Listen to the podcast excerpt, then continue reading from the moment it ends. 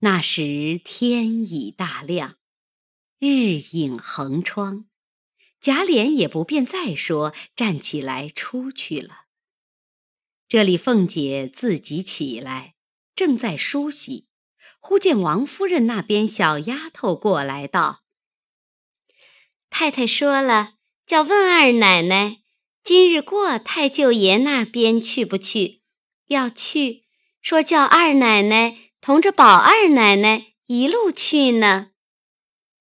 凤姐因方才一段话，已经灰心丧意，恨娘家不给争气，又兼昨夜园中受了那一惊，也实在没精神，便说道：“你先回太太去，我还有一两件事没办清，今日不能去。况且……”他们那又不是什么正经事，宝二奶奶要去，各自去吧。小丫头答应着回去回复了，不在话下。且说凤姐梳了头，换了衣服，想了想，虽然自己不去，也该带个信儿。再者，宝钗还是新媳妇出门子。自然要过去照应照应的，于是见过王夫人，支吾了一件事，便过来到宝玉房中。只见宝玉穿着衣服歪在炕上，两个眼睛呆呆的看宝钗梳头。凤姐站在门口，还是宝钗一回头看见了，连忙起身让座。宝玉。也爬起来，凤姐才笑嘻嘻地坐下。宝钗因说麝月道：“你们少着二奶奶进来，也不言语声。”麝月笑着道：“二奶奶头里进来就摆手，不叫言语吗？”凤姐因向宝玉道：“你还不走，等什么呢？”没见这么大人了，还是这么小孩子气的。人家各自梳头，你爬在旁边看什么？成日家一筷子在屋里还看不够，也不怕丫头们笑话。说着，嗤的一声，又瞅着他咂嘴儿。宝玉虽也有些不好意思。还不理会，把个宝钗直臊得满脸绯红，又不好听着，又不好说什么。只见袭人端过茶来，只得搭讪着，自己递了一袋烟。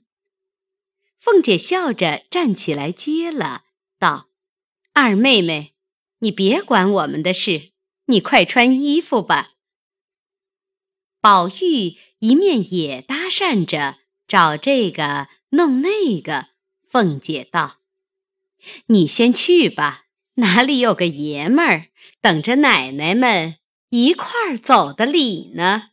宝玉道：“我只是嫌我这衣裳不大好，不如前年穿着老太太给的那件雀金呢好。”凤姐阴怄他道。你为什么不穿？宝玉道：“穿着太早些。”凤姐忽然想起，自会失言。幸亏宝钗也和王家是内亲，只是那些丫头们跟前已经不好意思了。袭人却接着说道：“二奶奶还不知道呢，就是穿的。”她也不穿了。凤姐道：“这是什么缘故？”袭人道：“告诉二奶奶，真真是我们这位爷的行事都是天外飞来的。那一年因二舅太爷的生日，老太太给了他这件衣裳，谁知那一天就烧了。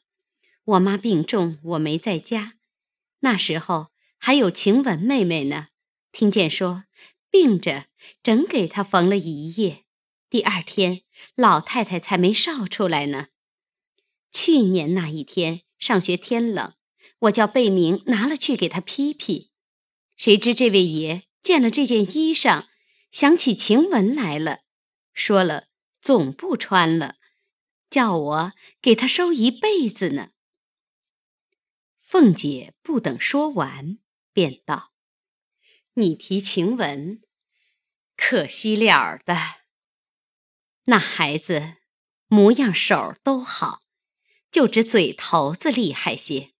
偏偏的，太太不知听了哪里的谣言，活活的把个小命要了。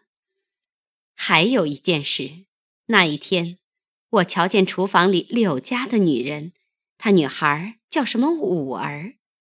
那丫头长得和晴雯脱了个影儿似的，我心里要叫她进来。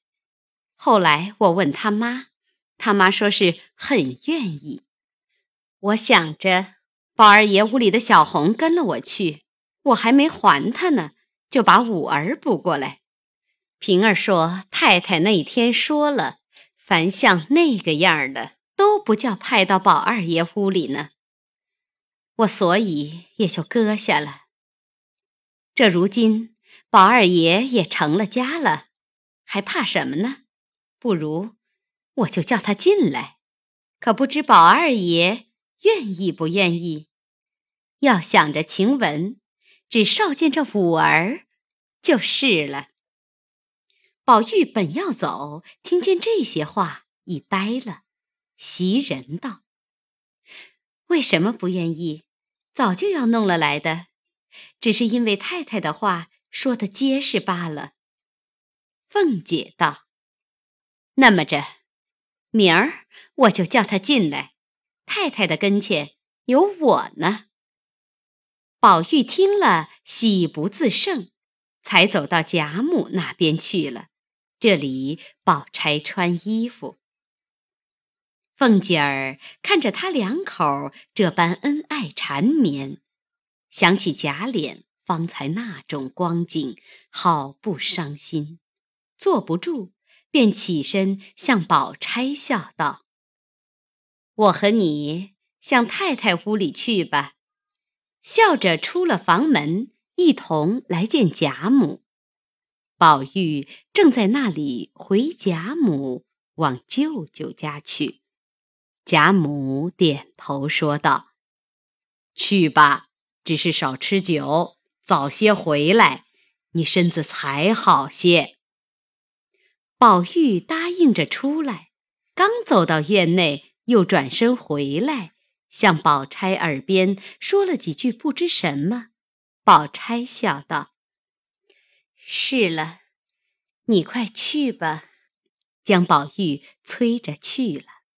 这贾母和凤姐、宝钗说了没三句话，只见秋纹进来传说，二爷打发贝明转来说，请二奶奶。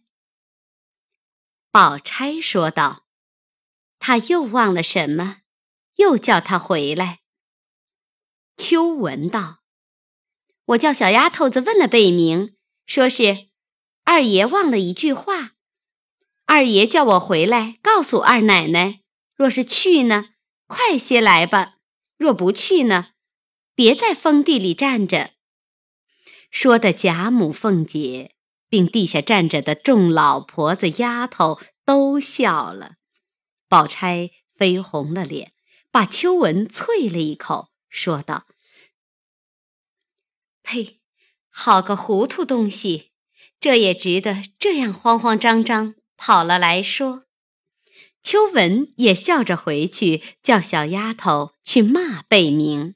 那贝明一面跑着，一面回头说道：“二爷把我巴巴的叫下马来，叫回来说的。我若不说，回来对出来又骂我了。这会子说了，他们又骂我。”那丫头笑着跑回来，说了。贾母向宝钗道：“你去吧，省得他这么记挂。”说的宝钗站不住，才走了，又被凤姐怄着玩笑，没好意思。只见散花寺的姑子大了来了，给贾母请安，见过了凤姐，坐着吃茶。贾母因问他：“这一向怎么不来？”大了道：“因这几日庙中做好事，有几位诰命夫人不时在庙里起坐，所以不得空来。今日。”特来回老祖宗，明儿还有一家做好事，不知老祖宗高兴不高兴？若高兴，也去随喜随喜。贾母便问：“做什么好事？”大了道：“前月为王大人府里不干净，见神见鬼的。”偏生那太太夜间又看见去世的老爷，因此昨日在我庙里告诉我，要在散花菩萨跟前许愿烧香，做四十九天的水陆道场，保佑家口安宁，亡者升天，生者祸福。所以我不得空来请老太太的安。却说凤姐素日最厌恶这些事的，自从昨夜见鬼，心中总只是疑疑惑惑的。如今听了大了这些话，不觉把素日的心性改了一半，已有三分信意，便问大了道。这散花菩萨是谁？他怎么就能辟邪除鬼呢？大了见问，便知他有些信意，便说道：“奶奶今日问我，让我告诉奶奶知道，这个散花菩萨来历根基不浅，道行非常。”生在西天大树园中，父母打柴为生，养下菩萨来，头长三角，眼横四目，身长三尺，两手托地。父母说这是妖精，便弃在冰山之后了。谁知这山上。有一个得道的老猢狲出来打石，看见菩萨顶上白气冲天，虎狼远避，知道来历非常，便抱回洞中抚养。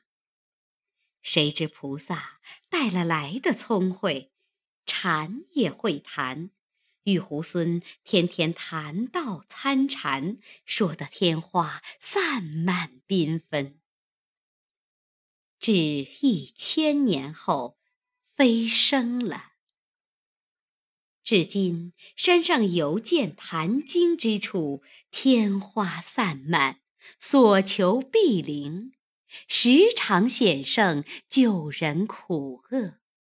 因此世人才盖了庙，塑了像供奉。凤姐道：“这有什么凭据呢？”大了道：“奶奶又来斑驳了。一个佛爷可有什么凭据呢？就是撒谎，也不过哄一两个人罢了。难道古往今来多少明白人都被他哄了不成？奶奶只想，唯有佛家香火历来不绝。”他到底是助国育民，有些灵验，人才信服。凤姐听了，大有道理，应道：“既这么，我明儿去试试。你庙里可有签？我去求一求。我心里的事，签上批得出，批得出来，我从此就信了。”大了道：“我们的签是最灵的，明儿奶奶去求一签，就知道了。”贾母道：“既这么着，索性等到后日初一，你再去求。”说着，大了吃了茶，到王夫人各房里去请了安，回去不提。这里凤姐勉强扎挣着，到了初一清早，令人预备了车马，带着平儿并许多奴仆，来到散花寺。大了带了众姑子接了进去，献茶后。便洗手至大殿上焚香。那凤姐儿也无心瞻仰圣像，一秉虔诚，磕了头，举起签筒，默默的将那见鬼之事，并身体不安等故，祝告了一回。才摇了三下，只听唰的一声，桶中窜出一支签来。于是叩头，拾起一看，只见写着“第三十三签，上上大吉”。大了忙查签簿看时，只见上面写着“王熙凤衣锦还乡”。凤姐一见这几个字，吃一大惊，惊问大了道。古人也有叫王熙凤的吗？大了笑道：“奶奶最是通今博古的，难道汉朝的王熙凤求官的这一段事也不晓得？”周瑞家的在旁笑道：“前年李仙儿还说这一回书的，我们还告诉他重着奶奶的名字。”不要叫呢。熙凤笑道：“可是呢，我倒忘了。”说着，又瞧底下的，写的是：“去国离乡二十年，于今一锦返家园。风采百花成蜜后，为谁辛苦？”为谁甜？行人至，音信迟。送怡和，婚在意。看完也不甚明白。大了道：“奶奶大喜，这一签巧得很。奶奶自幼在这里长大，何曾回南京去了？如今老爷……”放了外任，或者接家眷来，顺便还家，奶奶可不是衣锦还乡了。一面说，一面抄了个千金交与丫头。凤姐也半疑半信的。